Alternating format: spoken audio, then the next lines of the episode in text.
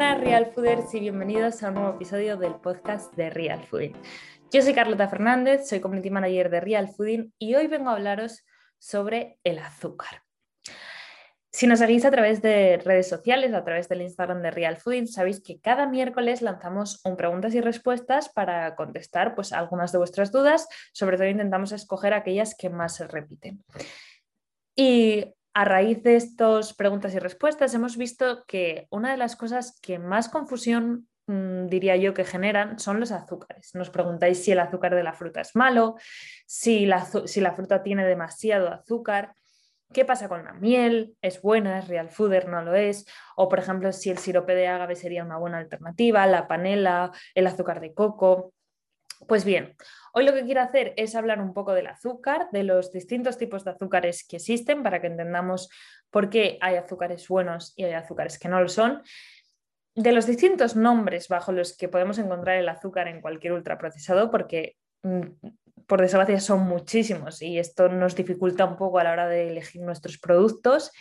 Y después también quiero hablar un poco sobre la miel y los edulcorantes.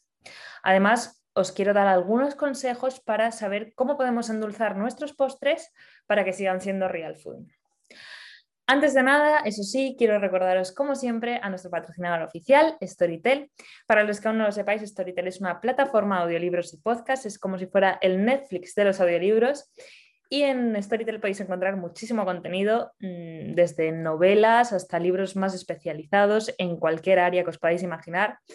Y además, si os suscribís desde nuestra landing page, que es www.storytel.com barra realfooding, tenéis una suscripción gratuita durante 30 días sin compromiso de permanencia. Así que desde aquí, desde el podcast de Real Fooding, os animamos a que os paséis por Storytel para descubrir la excelente variedad de audiolibros, ebooks y podcasts que tiene.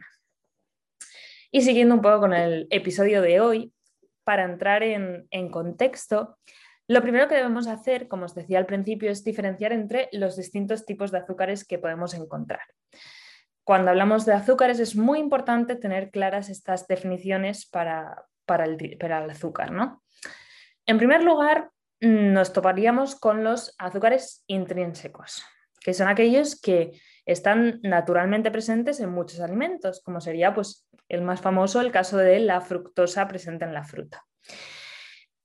El consumo de fruta, esto lo quiero dejar muy claro, creo que ya hemos hablado de esto en otro episodio, pero no podía dejar de decirlo aquí.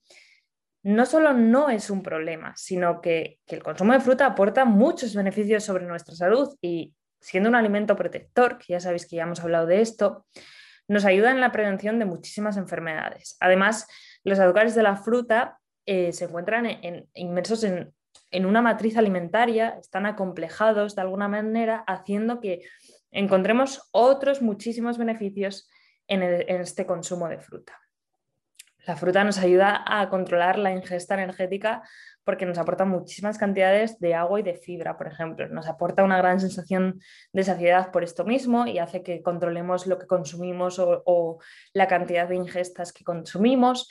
Son además muy ricas en nutrientes y fitoquímicos de los que nuestra salud se, se beneficia en todos los sentidos, de ahí que sean un alimento que consideramos protector, pero es que además son beneficiosas para la salud de nuestra microbiota. Y todo esto lo que hace es que los azúcares de la fruta no nos deban preocupar. No nos debe preocupar que la fruta lleve demasiado azúcar, que demasiada fruta sea, o sea, que, un consumo excesivo de fruta sea, pues eso, peligroso. Para nada, no es para nada así. De hecho, pues eso, lo que decíamos, ¿no? El azúcar naturalmente presente en la, fruta es beneficioso, lejos de ser dañino para nuestra salud. El, el, problema sería la fructosa que está presente en ultraprocesados, no la fructosa que está presente en azúcares. Y en ese caso estaríamos hablando del el segundo grupo de azúcares. Hemos hablado de azúcares intrínsecos, los naturalmente presentes en los alimentos, y ahora hablaríamos de los azúcares añadidos. Los azúcares añadidos son aquellos que se añaden durante el proceso de elaboración del alimento para darle pues, dulzor.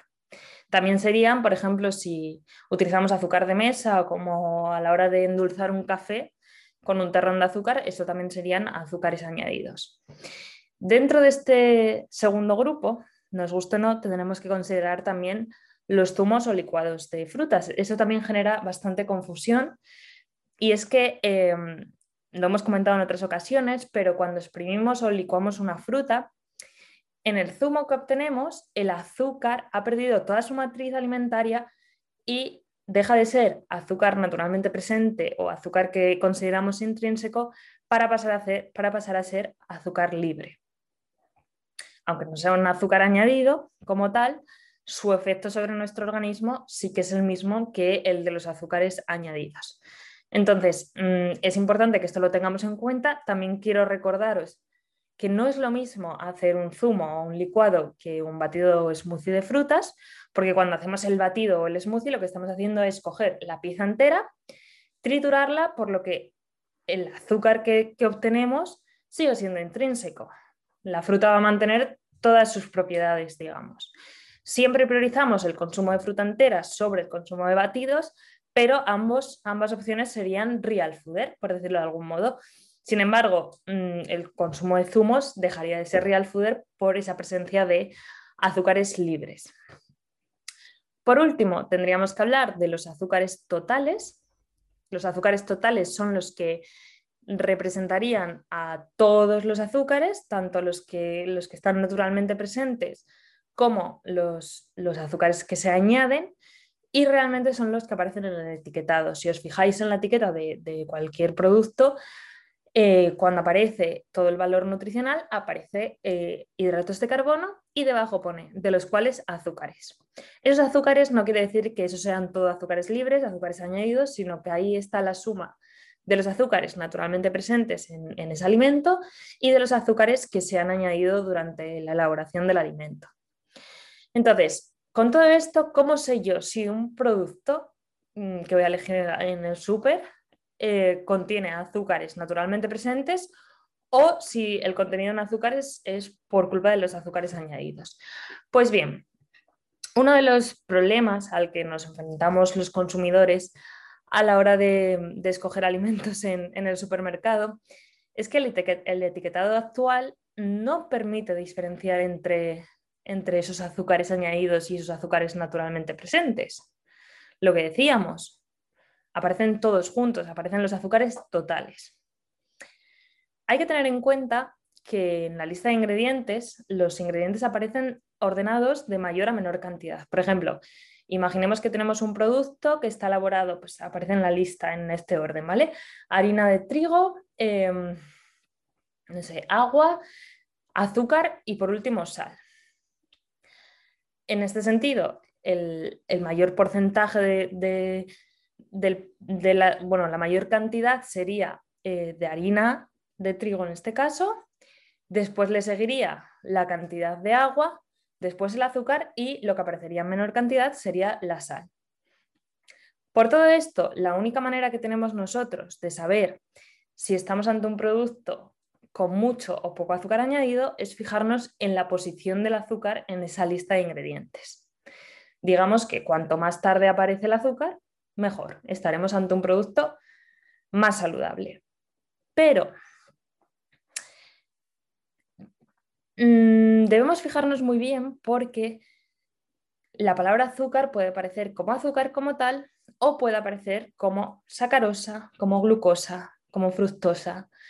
Eh, lo habréis visto mil veces, jarabe de maíz, jarabe de arroz de ágave o sirope de maíz, sirope de arroz o de ágave azúcar de coco, azúcar de abedul, azúcar invertido, la maltodestrina, las destrinas, la destrosa, concentrados de fruta también son azúcar, la melaza, la panela, la miel. Son muchísimas las maneras en las que puede aparecer este azúcar en el etiquetado. Entonces hay que fijarse muy bien porque la industria juega un poco con esto para hacernos pensar, bueno, básicamente para que el azúcar no aparezca entre los primeros ingredientes y que pensemos que realmente no es un producto con demasiados azúcares añadidos. Añadimos varios tipos de azúcares, uno en forma de sacarosa, otro en forma de jarabe de maíz, otro en forma de, mm, yo sé, de azúcar de coco y van apareciendo más tarde en esa lista de ingredientes y podemos llegar a pensar que no están en un porcentaje muy alto cuando realmente sí lo están. Entonces tenemos que fijarnos muy bien Mm, otro truco también para diferenciarlo, pues mm, si los azúcares que contiene el producto son intrínsecos y no contiene azúcares añadidos, no vamos a encontrar azúcares entre sus ingredientes, ni en forma de azúcar, ni en forma de cualquier otro de los nombres que os acabo de decir, pero además en el etiquetado vamos a ver que dice contiene azúcares naturalmente presentes. Entonces, tenemos que fijarnos muy bien en estas cosas porque de verdad que es muy complicado a veces em, llegar a distinguir entre esos azúcares naturalmente presentes y esos azúcares añadidos. Aquí otra vez os vuelvo a recomendar que os, descarguéis la aplicación My Real Food porque simplemente cuando estás pues, haciendo la compra en el supermercado, sacas el móvil, escaneas el producto y puedes ver si es un buen procesado o es un ultraprocesado y de hecho puedes ver si contiene demasiadas cantidades de azúcares o no. Otra de las grandes dudas en cuanto a los azúcares gira en torno a la miel. Al principio del episodio os decía que quería hablar también de la miel y de, los edulcorantes y es que em, en innumerables ocasiones nos preguntáis por qué no utilizamos desde Real Fooding la miel para endulzar nuestros postres. Pues bien, em, para los que no lo sepáis, la miel ha sido utilizada por el ser humano desde hace muchísimos años, desde hace más de 5.000 años en concreto, y de hecho se puede decir, o bueno, se cree que su consumo y ese alto aporte energético que, tiene la miel contribuyeron al desarrollo de, nuestro cerebro, ¿no? Entonces, podríamos decir que ha sido un consumo beneficioso. Aún así, no podemos olvidar que tanto por su escasez entonces o las limitaciones que tenían a la hora de recolectar la miel, y además por el hecho de que en ese momento se consumía cruda, sin ningún tipo de procesado, ese consumo que se hacía hace 5.000 años y que contribuyó o que seguramente haya contribuido al crecimiento de nuestro cerebro dista mucho de cómo se consume la miel en la actualidad. Hoy en día la disponibilidad de miel es muchísimo mayor y en la mayoría de los casos se consume procesada, es decir, con una calidad muchísimo peor. De hecho, mm, realmente a la miel cruda se le pueden atribuir propiedades beneficiosas, se le pueden atribuir propiedades antibacterianas, propiedades antiinflamatorias, antioxidantes. Aún así, esto no la convertiría en, un producto mágico o en un producto imprescindible que debamos incluir en nuestra dieta porque todos estos, todas estas propiedades las podemos obtener de otros productos que no nos aporten ese contenido en azúcar la miel silvestre, aunque contenga esos compuestos de capacidad bioactiva, esos compuestos antiinflamatorios, antioxidantes, antibacterianos, realmente contiene entre un 80 y un 95% de azúcar. Entonces, mm, hay que tener esto muy presente. No olvidemos que ahora estamos hablando de miel silvestre, de miel pura o cruda, cero procesada. En el caso de las mieles eh, comerciales, están altamente procesadas y esas cantidades o esa presencia de de componentes bioactivos ha desaparecido. Y no solo eso, en la mayoría de las ocasiones además se le añaden azúcar en, bajo otros nombres. ¿no? Por todo esto, si hablamos de, miel pura, hablamos de realmente uno de los mejores edulcorantes naturales. Eso sí, lo dijimos al principio, tiene un alto contenido en azúcares libres y además una alta densidad energética, por lo que su consumo realmente debería ser complementario ilimitado, pudiendo utilizarse pues, en alguna receta puntual. Mm, puede incluso resultar beneficioso en algunos casos concretos, como podría ser, pues imaginaros, un plan de, ganancia de peso o un plan de ganancia de masa muscular, ya que realmente el consumo de miel pues, es una forma muy eficiente, muy rápida y muy fácil de incluir un poco de energía en, en nuestras tomas. ¿no?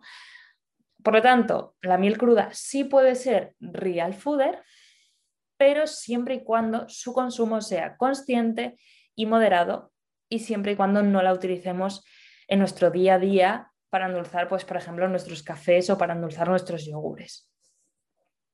Recordad que desde Real Fooding siempre, siempre recalcamos la importancia de volver a acostumbrarnos a los sabores naturales de los alimentos, a los sabores reales la necesidad de querer camuflar eh, sabores que percibimos como poco intensos o que nos resultan poco llamativos con otros sabores más, intensos, utilizando pues, endulzantes como la miel o los edulcorantes de los que vamos a, hablar ahora más adelante, puede impedir que logremos percibir esos sabores reales de los alimentos, que es lo que realmente estamos buscando con el real fooding, y que nos impida reconocer los alimentos que son naturalmente dulces como tal. Es decir, sustituir el azúcar por miel o, por edulcorantes puede impedirnos desconectar de esa hiperpalatabilidad que tanto nos preocupa. En el caso de los edulcorantes, a pesar de que pueden parecer una, alternativa aparentemente mejor que, el azúcar mm, como tal, porque, bien porque son acalóricos o porque tienen muy pocas calorías, realmente la mayoría presentan un poder endulzante muy superior al azúcar.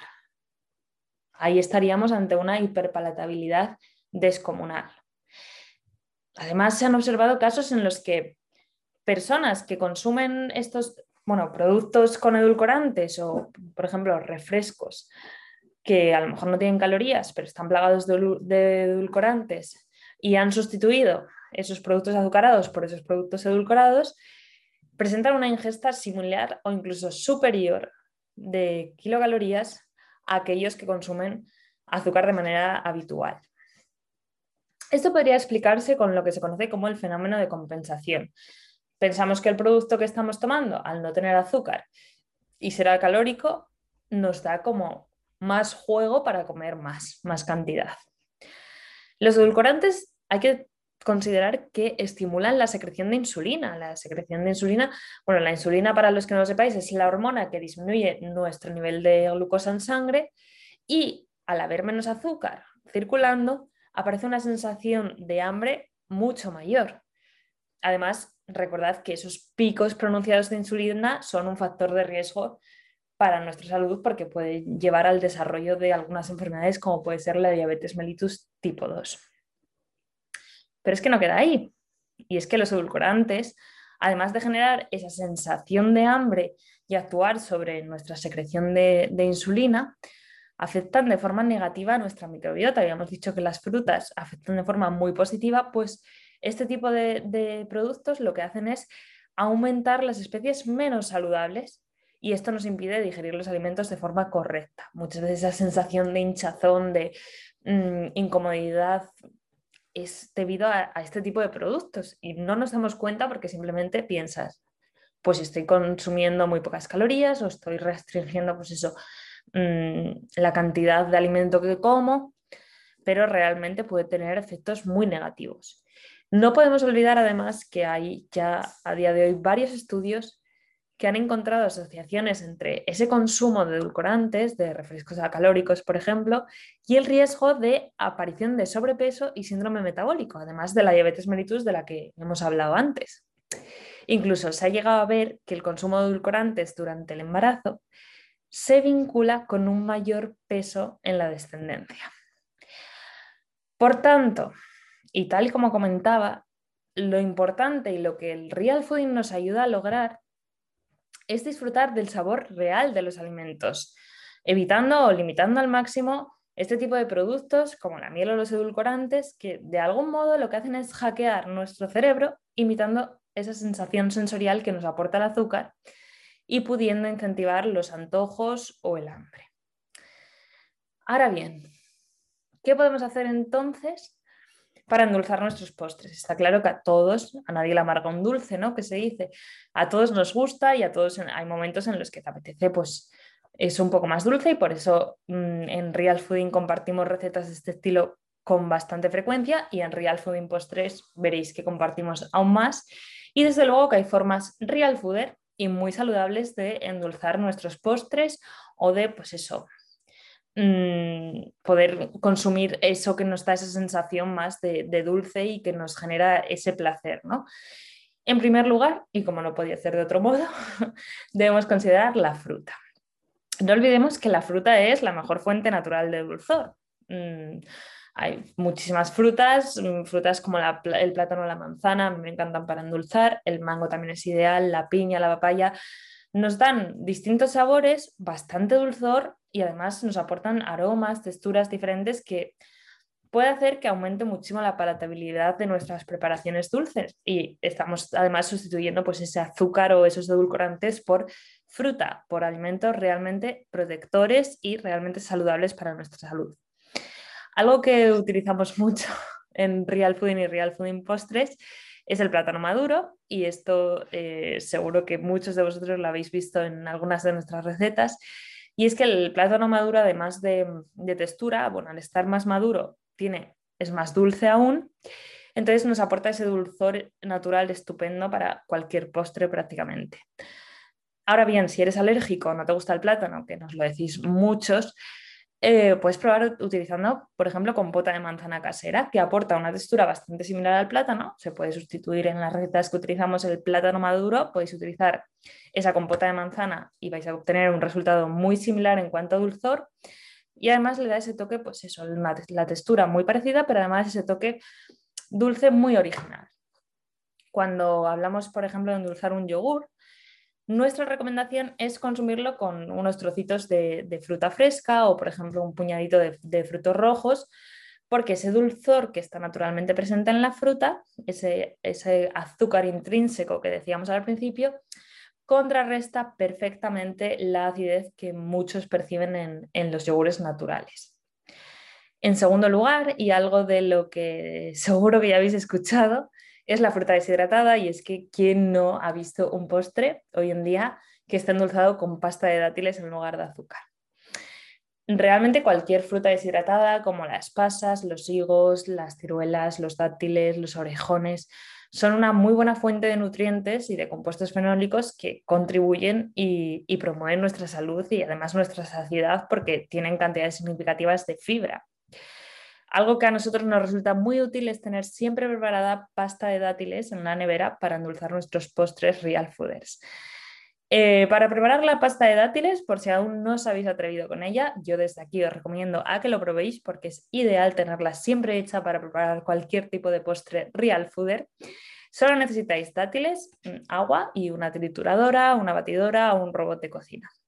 Eso sí, es muy importante que nos fijemos en el, etiquetado de los dátiles porque muchas veces se venden dátiles a los que se le han añadido bien azúcares mm, bajo cualquier otro nombre, como jarabe de, pues no sé, de maíz, pero eh, además también se le pueden haber añadido algunos aceites refinados como, mm, por ejemplo, de algodón.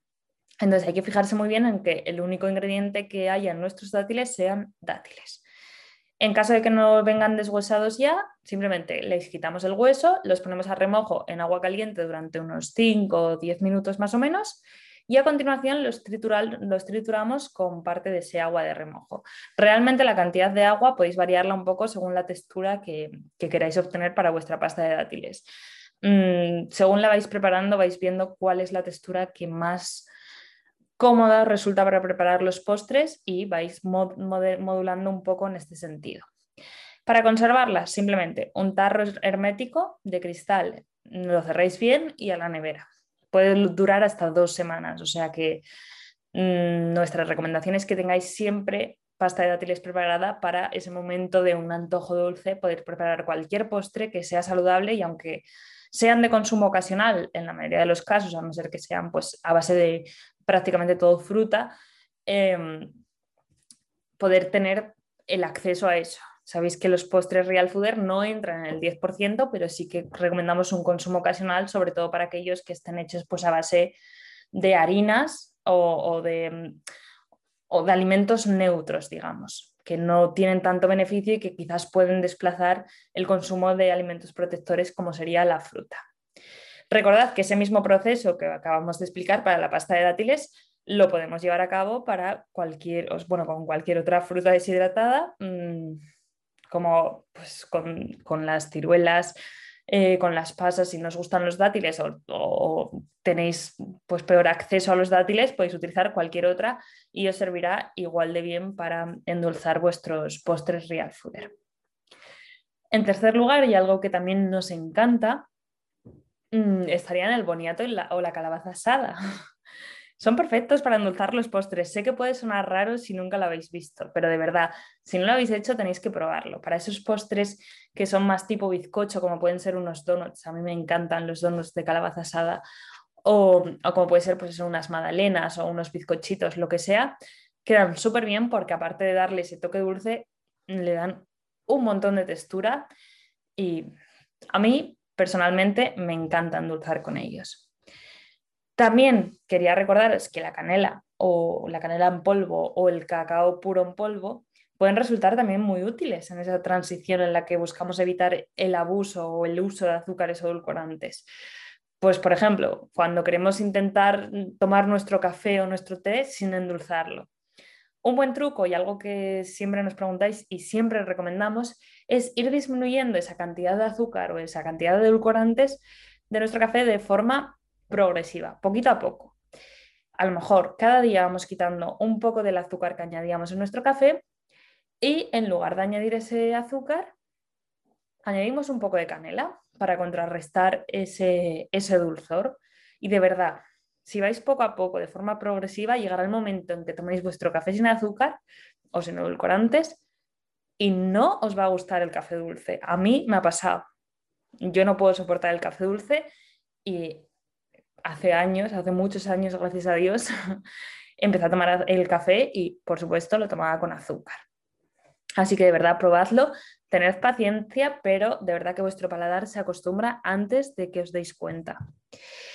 Recordad que, que los ultraprocesados están plagados de azúcares añadidos. Además, bueno, siempre lo decimos, ¿no? Pero otros ingredientes eh, que son muy perjudiciales, como pueden ser las harinas refinadas, los aceites vegetales refinados.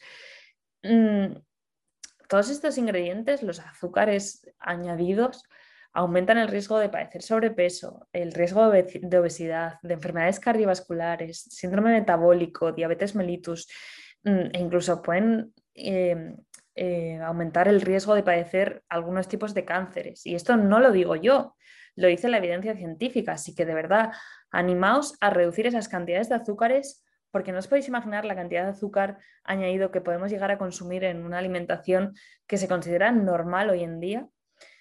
Y vamos a intentar acostumbrarnos, acostumbrar a nuestro paladar a, a ese dulzor natural de los alimentos. Yo creo que al final todos agradecemos eso, disfrutas muchísimo más de la comida, de los sabores reales, mm, empiezas a detectar la fruta como un alimento súper dulce y de verdad que eso es un gustazo.